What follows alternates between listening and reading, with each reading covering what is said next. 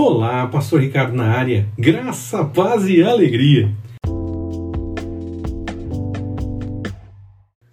Lutar pela fé.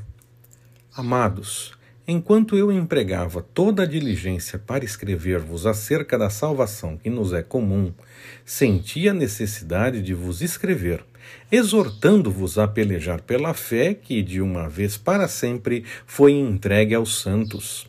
Judas, versículo 3.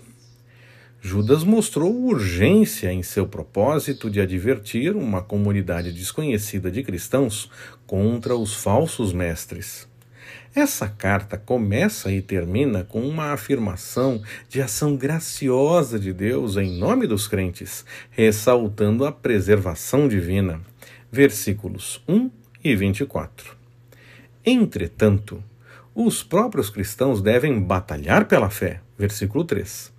As responsabilidades dos cristãos são mais desenvolvidas nos versículos de 20 a 23 por uma série de exortações práticas.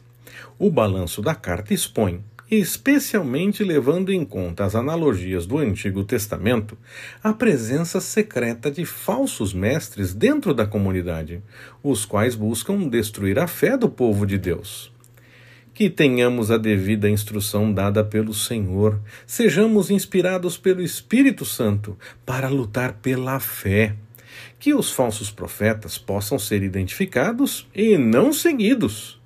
Alguns podem negar claramente algumas coisas da palavra e fica claro identificar.